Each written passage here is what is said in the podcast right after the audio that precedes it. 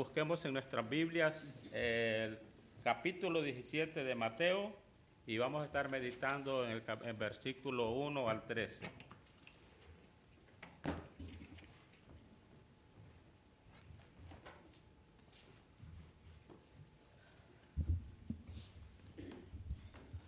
Muy buenos días, hermanos. Le quería decir acerca del centro de embarazo.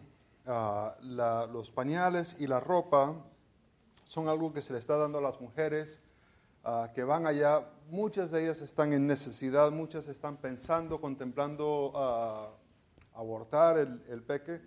Y ah, esto ayuda, ayuda a dar un poquito de esperanza en una situación muchas veces no planeada, una situación no, no deseada, y, y da un poquito de, de esperanza el poder ir allá. Ahora, la- los pañales y la ropa, no sé es que se le entrega así, así nomás, no, no, no. Ah, hay ah, diferentes talleres que las chicas tienen que hacer, Ah, talleres que son estudios bíblicos, talleres acerca de finanzas, de, eh, y dan un, poco, un montón de diferentes talleres y entre que van atendiendo a estos talleres van ganando, se puede decir, puntos y estos puntos se puede redimir para agarrar pañales y, y ropa. Entonces, más que ellos van a escuchar el Evangelio, más ropa y más pañales pueden recibir. Y e- es un ministerio bastante bonito porque en cada, cada oportunidad le están dando el Evangelio a estas ah, mujeres que vienen, ah, muchas de ellas ah, en un embarazo que no estaban planeando. Y, pero ahí está este ministerio que está obrando. Entonces, les animo a traer pañales. Ustedes saben que pañales, uf, como que no hay suficiente, ¿verdad? Cuando empiezan esos bebés, madre mía, bueno, no quiero entrar en detalles en eso, ¿no? Ah, pero pañales, ah, ropa también, ah, ropa nueva, se anima a traer para que esa ropa se pueda guindar ahí y ya eh, te imaginas viendo ahí ropa, agarrándolo para tus niños. Estamos en Mateo capítulo 17 y estaremos leyendo desde el versículo 1 hasta el versículo 13. Si podéis poneros de pie para la lectura de la palabra de Dios, estamos en Mateo capítulo 17, empezando en el versículo 1. Dice, seis días después Jesús tomó a Pedro, a Jacobo, a Juan, su hermano, y los llevó aparte a un monte alto, y se transfiguró delante de ellos. Y resplandeció su rostro como el sol, y sus vestidos se hicieron ah, blancos como la luz. Y he aquí se les aparecieron Moisés y Elías hablando con él. Entonces Pedro dijo a Jesús, Señor, bueno es para nosotros que estamos aquí. Si quieres, hagamos aquí tres enramadas, una para ti, otra para Moisés y otra para Elías. Mientras él aún hablaba, una nube de luz los cubrió. Y aquí una voz desde la nube que decía, Este es mi Hijo amado, en quien tengo complacencia. A, él oíd. Al oír esto, los discípulos se postraron sobre sus rostros y tuvieron gran temor. Entonces Jesús se acercó y los tocó y dijo, levantaos y no temáis. Y alzando ellos los ojos, a nadie vieron sino a Jesús solo.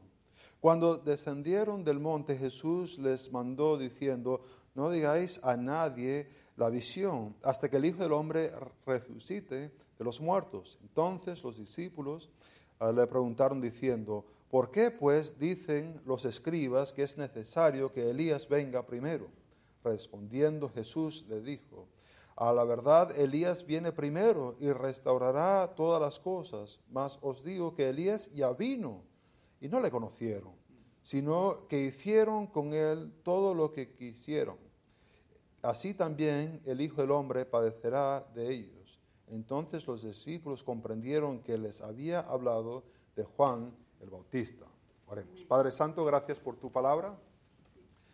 Gracias por esta oportunidad que tenemos para leer tu palabra. Gracias que tenemos esta oportunidad para meditar.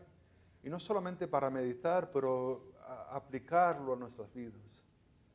Padre, la verdad es que venimos hoy con tantas cosas en nuestra mente que a lo mejor se hace difícil meditar sobre ello y aplicarlo correctamente. Entonces pedimos al Espíritu Santo que obre dentro de nosotros y que ilumina nuestras mentes, que lo podemos aplicar de una manera que te glorifique a ti. En el nombre de Cristo lo pido. Amén. Podéis sentaros.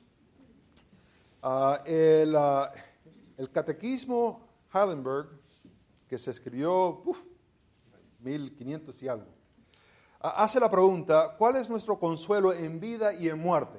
¿Cuál es nuestro consuelo? Y como saben, un catequismo sirve para enseñar doctrina, entonces usualmente hace la pregunta y después tiene la respuesta.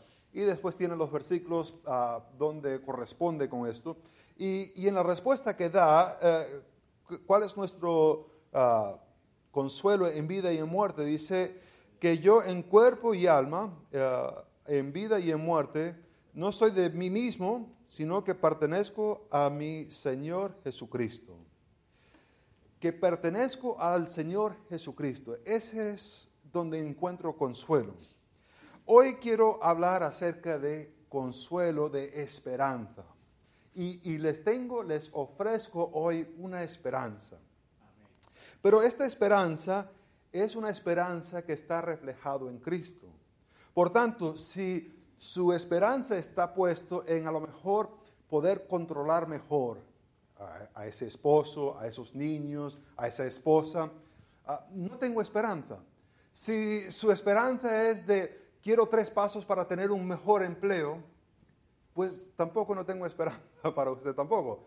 La esperanza que ofrezco hoy es una esperanza en Cristo, que es una esperanza para vida y aún en muerte que si ponemos nuestra mirada, ponemos nuestra atención, si dirigimos nuestras vidas hacia Cristo, tendremos una esperanza viva y tendremos una vida que valdrá la pena vivir. Ahora, lo que hemos estado mirando en nuestro contexto de lo que ha estado ocurriendo, ¿se acuerdan que Jesús subió a una área que es de Cesarea de Filipo? Y es una área gentil. Y ahí estando, él se pone a hablar con sus discípulos y le pregunta, ¿quién dicen que soy? Hace Pedro la confesión, que es el Cristo. Y claro, él está representando a todos los apóstoles. Y en decir esto, Jesús dice que está correcto y le dice que construirá su iglesia, etcétera, etcétera. Y después le va, empieza y le explica que él va a padecer, va a ir a Jerusalén y va a morir. Ah, los líderes lo van a matar esto chocó fuerte con, Pedro, porque no encajaba con lo que él miraba, lo que él pensaba que debería ocurrir con su maestro, con, su rabí. Y, al presentar esta información, aunque en un momento, no sé cuánto tiempo tomó del momento que él confesó a Cristo y el momento que ahora está diciendo, eh, eh, eh, usted no va a morir, usted no va. No, no, no, no. En ese tiempo, no sé si fueron 30 segundos, no sé si fueron unas horas, no sé si Jesús habló otras cosas, si se prepararon unas arepitas, no sé qué hicieron. Pero entre el momento que hizo la confesión y en el momento que le está diciendo ahora, eh, eh, eh, usted no se va a morir. Algo pasó con Pedro que quitó la mirada de Cristo y lo puso sobre sus propios deseos, sus propios motivos de su corazón. ¿Qué es lo que puede ocurrir a nosotros también? Que en un momento determinado estamos aquí alabando a Dios, cantando canciones eh, impresionantes de la grandeza de Dios y salimos aquí y en un momento quitamos la mirada de Dios y lo ponemos sobre nosotros en nuestros deseos. Es lo que hizo Pedro. Ahora, vemos aquí que hay algo que ah, Jesús le dice Ah, no solamente él iba a morir, pero también los que le siguen a él ah, van a morir. Y no es que está, no, es que usa un, un, tiempo de verbo que es con certeza, cada persona que sigue a Cristo morirá, sino que da la idea de que si sigues a Cristo puede ser que esto ocurre. No, lo tenga, no piensas que ah, esto no puede ocurrir. Sí va a ocurrir, puede ocurrir. La verdad es que hay muchos misioneros que, viven y, desarrollan su ministerio y, nadie los mata. Regresan a Estados Unidos sin ningún problema. Ah, hay pastores que predican toda su vida. Mira el pastor John MacArthur. Años predicando y todavía nadie lo ha matado. Entonces no es que garantizado, esto es lo que va a ocurrir, pero si sigues a Cristo, puede que ocurre. Y esto hay que tenerlo bien claro. Ahora, entre la idea de que, que Cristo, que Jesús es el Cristo, y, por un lado, y la otro lado, que los que siguen a Cristo van a padecer, ocurre nuestro, ah, nuestro relato que encontramos. Así va desarrollando. E, entre lo que Jesús va a ser crucificado y su anuncio de que va a ser crucificado, entre esas dos cosas ocurre esta historia donde ven al Cristo glorificado. Y creo que eso va a tener un impacto en el ministerio de ellos. E, el ver que Cristo está transformado, como dice el texto. Ahora, la semana pasada lo que vimos es que sufriendo porque hemos obedecido a Cristo debe ser una meta para alcanzar no una tragedia para evitar. ¿Cómo es que uno puede vivir de esta manera? ¿Cómo es que uno puede vivir con, ah, sufriendo es una meta en vez de una tragedia? Y creo que la manera que podemos vivir de esta manera es que Cristos, cristianos deben fijar la mirada en el glorioso Cristo para vivir una vida con propósito y esperanza. La manera que podemos mirar el sufrimiento ser una meta para alcanzar en vez de una tragedia para evitar es por medio de fijar nuestra mirada en el glorioso Cristo para vivir una vida con propósito y esperanza. Y ahora tengo, tengo cuatro puntos para desarrollar de esto. ¿Cómo lo podemos mirar? En el versículo 1 vemos que hay una esperanza en Cristo, esperanza en Cristo. Dice en el versículo 1, Seis días después, o sea, seis días después que hubo todo este relato acerca de que Jesús es el Cristo, que iba a padecer, que los discípulos iban a padecer, seis días después Jesús tomó a Pedro, a Jacobo y a Juan, su hermano, y los llevó.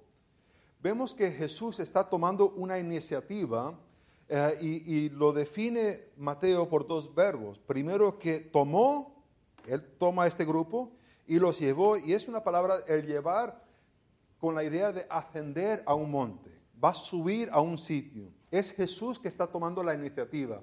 Él nos está esperando diciendo, ojalá que un día alguien venga y me pide que los ah, disipulen. ojalá que venga alguien y me haga una pregunta y después si me hacen la pregunta yo les voy a responder. Para nada. Jesús está tomando la iniciativa para discipular, para enseñar a estos discípulos.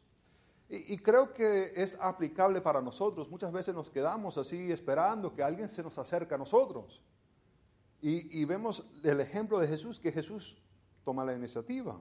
Ahora, Él toma esta iniciativa y dice que subió a un monte. Dice un monte alto. Ah, ¿Qué monte será? Bueno, es difícil saber qué monte exacto, ah, porque alto es relativo. Ah, si estamos aquí en Houston, pues cualquier cosita, cualquier elevación es alto, ¿verdad que sí? Porque casi estamos al nivel del mar. Alto es relativo, entonces puede ser que subió al norte, hay una montaña muy alta ya. Puede ser que bajó al monte ah, Merón, ah, ahí hay otro monte que es alto y está en, en camino a Galilea. No se sabe exactamente qué monte fue, pero es un monte que llevó, les tomó, parece que seis días, caminaron allá y después Jesús tomó este grupo y los apartó y él va a enfocarse en ellos para desarrollarlos un poco más, para darles un poquito más explicación. Y ellos suben a este monte alto. Ahora, él ah, subiendo allá, vemos que él ah, se transformó delante de ellos. Ah, él se transformó. Esta palabra de transformar tiene, dos significados o, dos ideas que, trata de comunicar. Uno es un cambio exterior, algo que cambia exterior. Por ejemplo, ah, eh, la, mariposa. La mariposa es un gusano ahí todo feo, ¿verdad? Y anda por ahí. Y de repente cambia. Y es una mariposa, ¿verdad? Y, es un cambio radical que uno ve. Y, lo ve exterior. Ah, también puede significar un cambio que ocurre dentro de la persona. Ah, cambia la, manera que está pensando, viviendo, cómo, cuál es su carácter. Ahora, mirando el resto del versículo, que eh, resplandeció su rostro como el sol, sus vestidos se hicieron blancos como la luz. Ah, la idea que esto no es algo interior que se le ha ocurrido a Jesús. No es que ellos se están dando cuenta, mira, ay, mira qué feliz estaba él ahora, que estamos acá arriba en el monte, algo así. No, no, hay un, cambio exterior que ha ocurrido con Jesús. Y es algo bastante dramático ah, que ven que está así. En esto que vemos, el, como lo ha presentado Mateo, es que está pintando, está dirigiéndose como si ah, haciendo una referencia al Antiguo Testamento. ¿Se acuerdan que Moisés ah, subió al monte para recibir la ley? Y el relato dice que estando en presencia de Dios, su cara resplandecía. Ahora, es una diferencia que, hay, que existe entre Moisés y Jesús, en que Jesús, Moisés está en presencia de Dios y, y ese brillo que tiene no es un brillo propio, es uno recibido de parte de Dios. A diferencia, este es un brillo de él propio, de él propio. Ah, podemos mirar esto y, vemos que esto nos puede dar un, poquito de esperanza ah, en que Cristo, ah, Cristo no es solo un hombre. Cristo no es solamente un hombre. No, no es solo un hombre. Eh, a lo mejor vemos a Jesús y nos ponemos en los pies de los discípulos y vemos cómo ellos estaban interactuando con Él, cómo estaba Él andando. A, lo mejor ah, eh, se ponen a pensar, oye, Jesús alimentó a muchas personas. Eh, Jesús sanó a personas. Jesús ah, levantó muertos. Jesús ah, dio vista a los ciegos. Jesús hizo estas cosas y a lo mejor pensando en estas actividades, a lo mejor les suena a ellos un poco al Antiguo Testamento. Y, se ponen a pensar y dicen, oye, ah, Moisés hizo eso. ¿Se acuerdan cuando hubo, eh, eh, estaba eh, esa, agua amarga? Y vino Moisés y, se transformó en agua potable, agua que se podía beber. Ah, Moisés hizo algo así, ¿se acuerdan que Jesús hizo el cambió el agua a vino? Moisés cambió agua ah, amarga a, agua potable, agua que se podía beber. Ah, Elías ah, trajo un niño que se había muerto, le dio vida. Moisés llevó a todo el pueblo de Israel por todo el desierto por 40 años y, los alimentó por 40 años. Jesús alimentó una, cena, pero Moisés hizo como que más. Y a lo mejor se podrían pensar en las historias del Antiguo Testamento y decir, ¿será que Jesús solamente es otro profeta? uno más de como lo que hemos ya visto, las historias que hemos leído.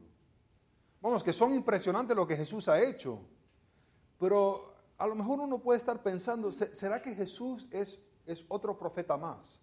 Que es una persona solamente. Y creo que en esta experiencia demuestra que es algo más que solamente una persona. Es más que un hombre. Y esto ayuda a ellos a tener una fe más firme.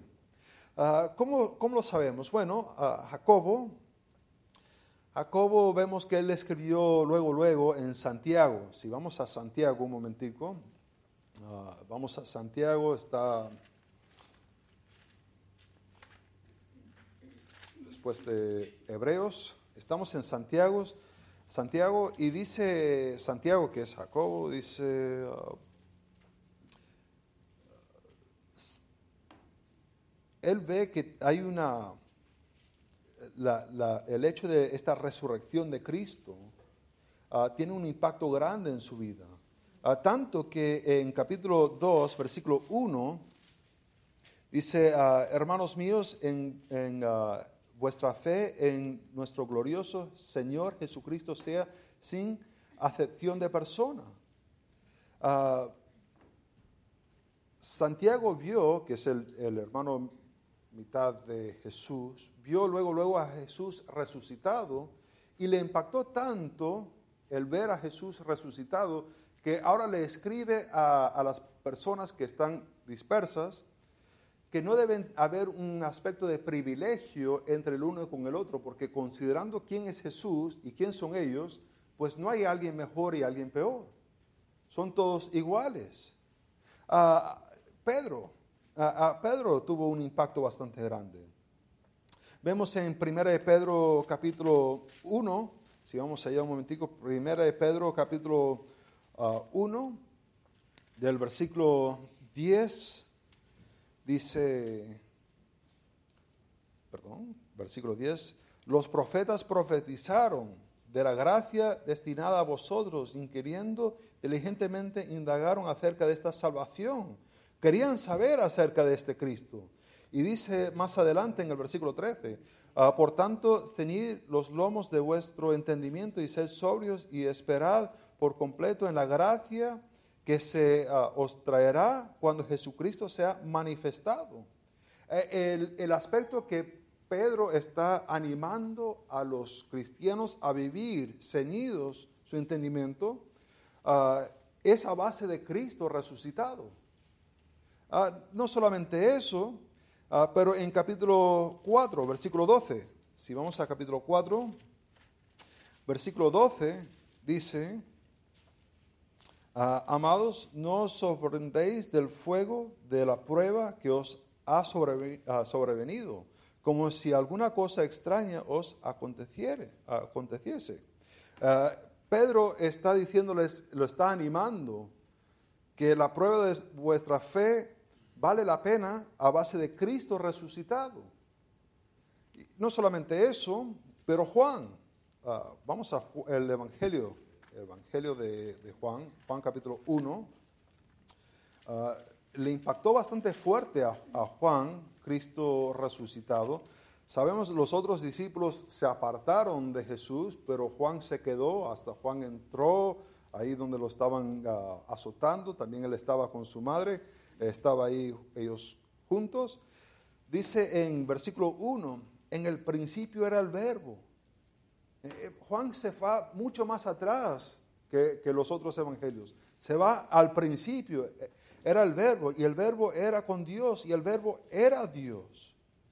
dice en el versículo 4, en él estaba la, la vida y la vida era la luz de los hombres y la luz en las tinieblas resplandece y las tinieblas no prevalecieron contra ella. Él vio a Cristo como un sol su rostro, dice, sus ropas emblanquecidos y tuvo un impacto en la vida de Juan. Ah, no solamente eso, pero ve el versículo 14, y aquel verbo fue hecha carne y habitó entre nosotros y vimos su gloria, la gloria como el del unigénito del Padre lleno de gracia y verdad. Ellos vieron a Cristo como el unigénito del Padre. Ah, tuvo un impacto en la vida de, de ellos. Ahora, Jesús no es solamente un hombre. Ah, los hombres por mejor hombres que son, al final del día son hombres. Tienen sus fallos. Y, a lo mejor podemos pensar en, líderes, eh, en políticos, en personas que obraron obras de, justicia social, y, y, decimos, oye, qué grande es este, qué grande es aquel. Pero al final del día eran hombres. Pero Cristo no es solamente un hombre, Cristo es Dios en carne. Igual con el Padre, igual con el Hijo, pero diferente en persona. Ahora, no solamente que Cristo no es ah, solo un hombre, sino que Cristo nos transforma. Cristo nos transforma a nosotros. Esa palabra que se usa, regresando a Mateo capítulo 17, versículo 2, esa palabra transformó solamente se usa cuatro veces en el Nuevo Testamento. Ah, dos veces está en, relación de cuando Cristo se transformó. O sea, Mateo capítulo 17, versículo 2 y Marcos capítulo 9, versículo 2. Pero después ocurre en dos otros contextos fuera de referencia de Cristo. El primero está en Romanos capítulo 12, versículo 2, donde Pablo exhorta a que sean, que sean transformados, que ellos sean transformados. Ah, Vamos allá un momentico. Romanos capítulo 12. Dice en el versículo 2, no os conforméis a este siglo, sino transformados por medio de la renovación de vuestro entendimiento para que comprobéis cuál sea la buena voluntad de Dios agradable y perfecta. Ah, la transformación no es algo que uno hace a sí mismo, sino que uno es sido transformado. Pero cómo uno llega a ser, cómo es que esa transformación ocurre, dice, por medio de la renovación de vuestra mente. Ahora, ¿cómo nos renovamos nuestras mentes? Si es de pensar solamente, si es de, de nosotros pensar, pues no tenemos suficiente capacidad para renovar nuestras propias mentes. Somos caídos y tenemos limitaciones. Pero si vemos en capítulo 11, versículo 33 hasta el 36, dice, oh profundidad de las riquezas de la sabiduría y de la ciencia de Dios. Cuán insonables son sus juicios, inescrutables sus caminos. Porque ¿quién entendió la mente del Señor? ¿O quién fue su consejero? ¿Quién es consejero de Dios?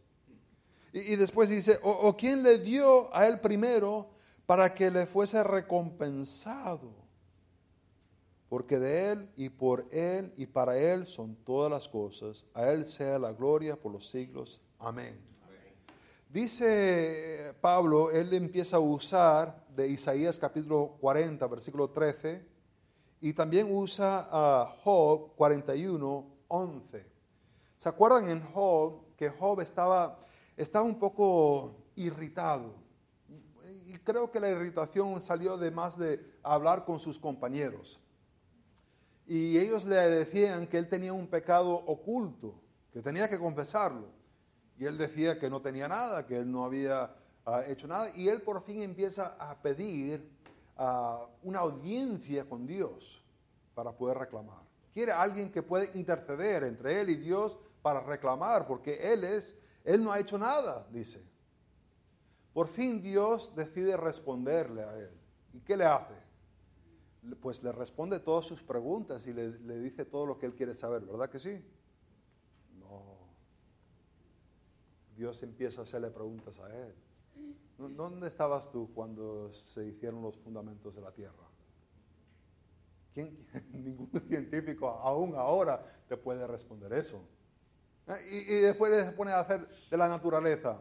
Ah, ¿Sabes tú dónde ocurre esto? ¿O cómo ocurre esto? ¿O por qué se hace esto? Y por fin Dios le dice, ¿quién me ha dado que yo ahora le tengo que, que dar? Y la respuesta de Job es, yo mejor me callo. Yo mejor no digo nada. Vamos ahí un momentico porque es más impresionante de lo que yo le estoy diciendo. Ah, vamos a Job capítulo 42. Job capítulo 42. Eh, es impresionante los primeros seis versículos de lo que dice ah, Job en respuesta a Dios. Dice en versículo 1, respondiendo Job a Jehová y dijo, yo conozco que todo lo puedes y que no hay pensamiento que ah, se esconde de ti. ¿Quién es el que oscurece el consejo sin entendimiento? Por tanto, yo hablaba lo que no entendía, cosas demasiado maravillosas para mí, que yo no comprendía. Oye, te ruego y hablaré. Te preguntaré y tú me enseñarás. De oídos te había oído, mas ahora mis ojos te ven. Por tanto, me aborrezco y me arrepiento en polvo y ceniza. ¿Cómo es que renovemos nuestras mentes? No de nosotros mismos. Tenemos que acudir a Dios. Eh, el acudir a Dios para renovar nuestras mentes. Ah, la otra parte donde aparece esta palabra de transformar está en 2 de Corintios, 2 de Corintios capítulo 3, versículo 18. Si podemos ir ahí un momento. Segunda de Corintios 3, 18 dice, por tanto nosotros todos, mirando a cara descubierta, como un espejo, la gloria del Señor, somos transformados de gloria en gloria en la misma imagen como por el Espíritu del Señor. Esa, ah, somos transformados, no es que nosotros nos transformamos, sino que somos transformados. ¿Y cómo llegamos a ser transformados según el versículo? Pues dice, ah, mirando o, contemplando en un espejo. Antes, era, antes eran las mujeres que se contemplaban en los espejos, pero ahora está muy de moda los hombres también. Eh, estaba en Kroger y casi me tropiezo con un hombre y es que se paró porque había una cosa que era así como plateado y se estaba arreglando así un poquito. El, y digo, madre mía, ah, está muy de moda aún los hombres para estar mirando así eh, en los espejos, ¿verdad? Ah, nos contemplamos, dice, al contemplar la gloria del Señor. ¿Cómo es que llegamos a ser transformados? Viene por medio de estar contemplando en, en la gloria del Señor, en la gloria de Cristo. Ahora, ¿cómo llegamos a contemplar en la gloria del Señor? Pues el cielo nos habla de la gloria de Dios, ¿verdad que sí? Pero no nos dice ni pío de la gloria del Señor. Eso lo tenemos que leer en las escrituras. Para saber la vida de Cristo la tenemos que leer en las escrituras. La idea que yo voy a ser transformado por, medio de hacer buenas acciones o de mirar los cielos o mirar los montes o yo qué sé, no va a ocurrir. Es por medio de contemplar quién es Cristo y esto se hace por medio de las escrituras. Ahora, cuando estamos leyendo, debemos leer las escrituras para transformación. Y esa transformación ocurre por mirar a, Dios presentado en las escrituras. Muchas veces nos acercamos a la palabra de Dios con nuestras propias metas, con nuestros propios deseos. ¿Cómo puedo tener un mejor matrimonio? Ese esposo sí es fastidioso, vale, yo lo quiero cambiar. ¿Cómo lo cambio? Y nos ponemos a mirar. Aquí no veo nada por acá. O estos hijos sí son tremendos. Ay, qué tremendos que son. Voy a buscar unos versículos a ver qué me puede ayudar. O este jefe que tengo es pesadísimo. Uf, qué pesado este hombre. O, cómo puedo yo tener una mejor vida. Si estamos leyendo la palabra de Dios con ese propósito, vamos a decir, este libro no sirve para nada. No, funciona este libro. Porque ese no es el propósito de este libro. Este libro presenta, revela a Dios. Y en leer las escrituras estamos es para conocer a Dios a conocer Dios el Padre, Dios el Hijo, Dios el Espíritu Santo. Por medio de leer, leemos estas historias, estas historias no están ahí solamente para, para de, ah, para animarnos o algo así, es para revelar quién es Dios. Por ejemplo, esto lo estuvimos hablando el miércoles, Josué capítulo 7. En Josué capítulo 7 vemos que ah, ocurre que ellos pierden una batalla ah, contra Ai. ¿Se acuerdan? Y en eso de perder esta batalla contra Ai, ah, Josué viene a reclamarle a Dios y Dios le dice, hay pecado eh, en Israel. Y ah, se acuerdan que ah, dice, ¿cómo puede ser? Y dice, mañana haz que se presenta Israel. Y vemos en la historia que se presenta todo Israel y de todo Israel se enfoca en Judá. Ya los otros se van a un lado y está la tribu de Judá. De la tribu de Judá se enfoca más a, una familia. Y de esa familia los restos se van y se sienten y se quedan ellos. Y hasta que llegan a Acán. ¿Por qué presenta tan detalladamente cómo es que esto ocurre? ¿Por qué Dios no le puso la luz así? Ahí está Acán, él lo agarró. ¿Por qué? Porque las escrituras están presentando un Dios misericordioso un Dios que está dando oportunidad. Tenía Acán oportunidad para arrepentirse y buscar de Dios. Había toda una ley, un sistema de ley que él podía traer un sacrificio y presentarlo ante el sacerdote y, sacrificarlo. Pero no lo hizo, se quedó callado. Vemos la dureza del hombre, pero vemos un Dios misericordioso dando oportunidad. El propósito de esa historia es para presentar un Dios misericordioso. Pero ojo, la misericordia llega solamente hasta un cierto punto. Y cuando no se arrepienten, hay castigo fuerte para él y su familia. Presenta la historia es de Dios, no se trata de acá. Al leer las escrituras estamos ahí para leer, a conocer a Dios. Ese es el propósito. ¿Cómo es que llegamos a ser transformados? Es viendo la gloria de Cristo en las escrituras.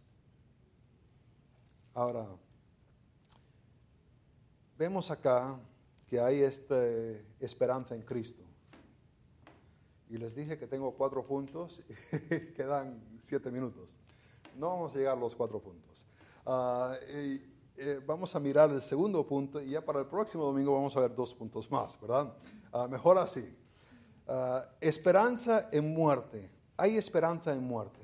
Vimos que hay una esperanza en Cristo, pero hay una esperanza en muerte si estamos relacionados a Cristo, si conocemos a Cristo, si nuestra esperanza está en Cristo, entonces aún en muerte tenemos esperanza.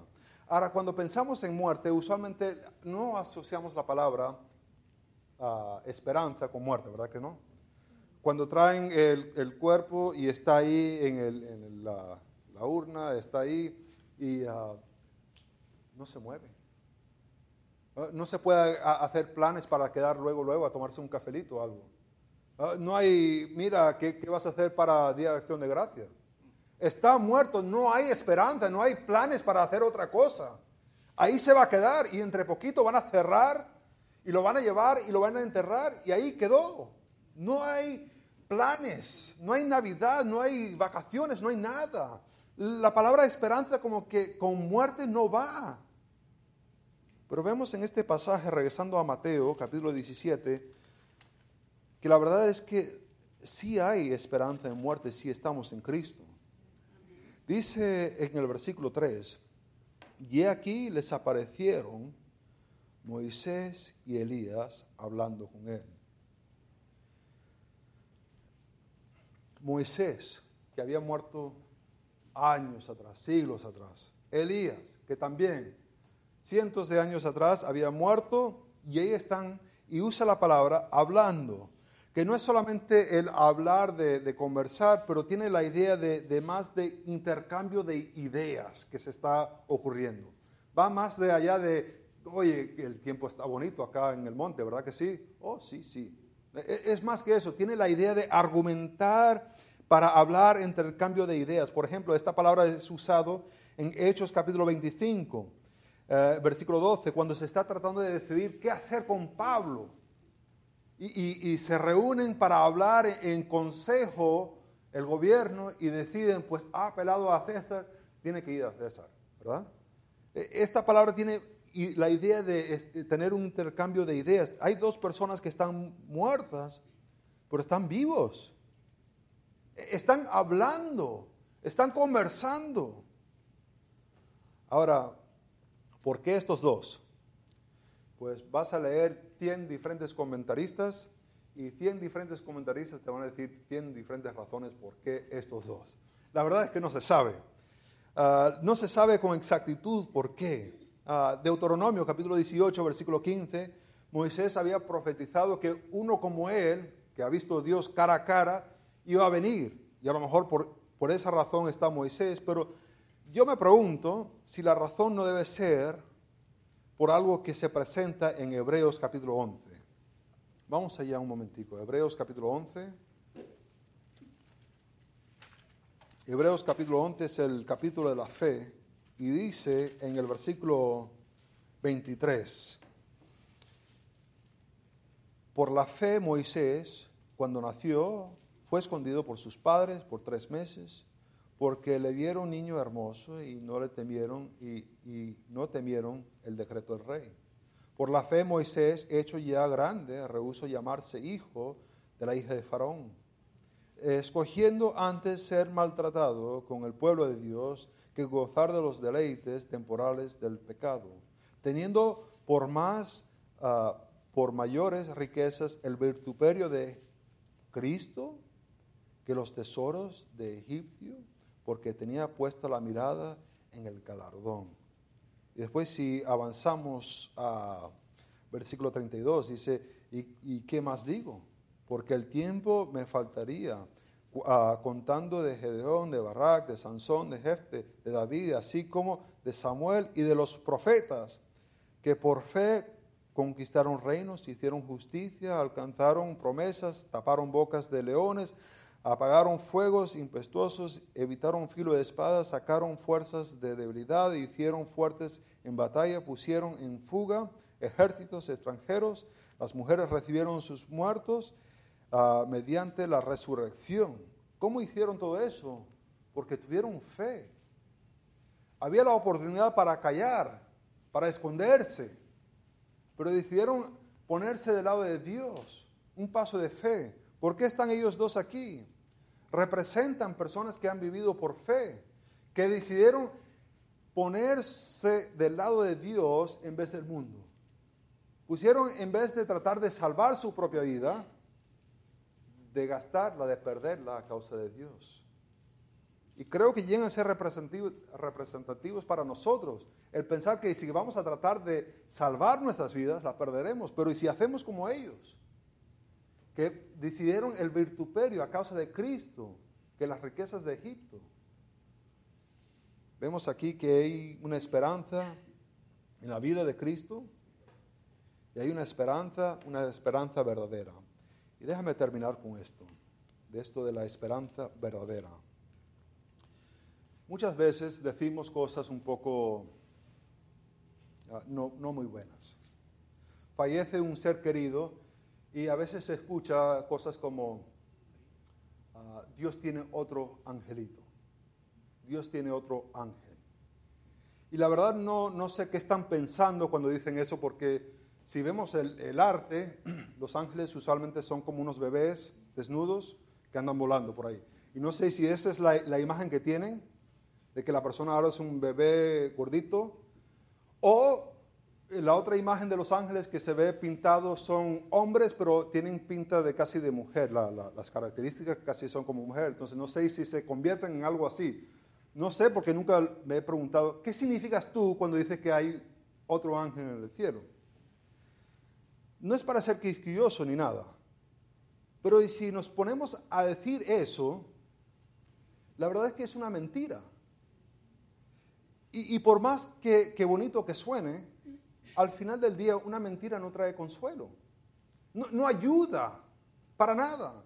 Vemos dos personas, eh, dos personas que son reconocidos, dos personas que están hablando. Esa es doctrina y eso es verdad. Eso trae consuelo a la vida. Pero imaginarse algo y decir algo, eso no te va a traer consuelo. De decir, ay, ahora hay otro ángel. No. Los que están muertos en Cristo están en la presencia. Son personas que hablan, que piensan, que están hablando con Dios mismo. Eso trae esperanza cuando uno está anticipando el, ver a su ser querido otra vez. Por ejemplo, mis abuelitas que han fallecido no son ángeles por ahí flotando como bebés, son personas y están hablando, están con vida y eso trae consuelo, trae verdadero consuelo a un corazón. Vemos acá, para terminar, que cristianos deben fijar la mirada en el glorioso Cristo para vivir una vida con propósito y esperanza. Y la pregunta que nos tenemos que hacer es qué estamos fijando la mirada. Para algunos estamos fijando la mirada solamente en lo terrenal, en lo que vamos a hacer ya luego, luego. ¿Dónde vamos a comer entre poquito? ¿Dónde vamos a ir de compras? ¿Cuáles vacaciones vamos a tomar? No trae un propósito para la vida y tampoco trae esperanza. Oremos. Padre Santo.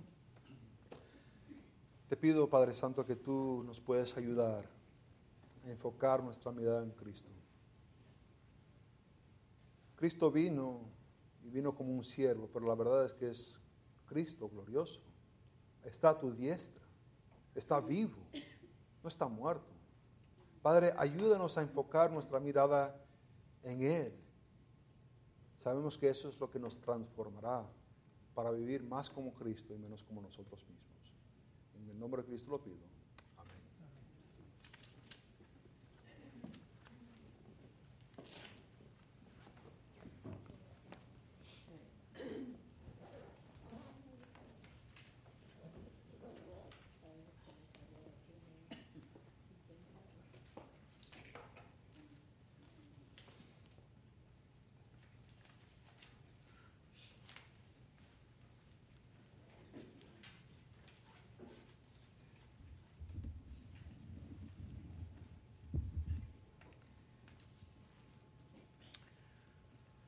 ¿Cómo llegamos a ser transformados? Una de las preguntas que hacía el pastor en su mensaje. Y pues dice pues La transformación viene a través de contemplar a, contemplar a Cristo por medio de las escrituras.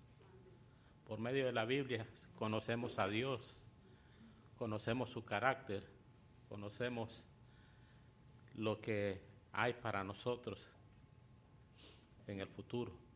Así que les invito, hermanos, a, que deseemos ser transformados por medio de conocer al Señor. Amén. Vamos a cantar este último canto que se titula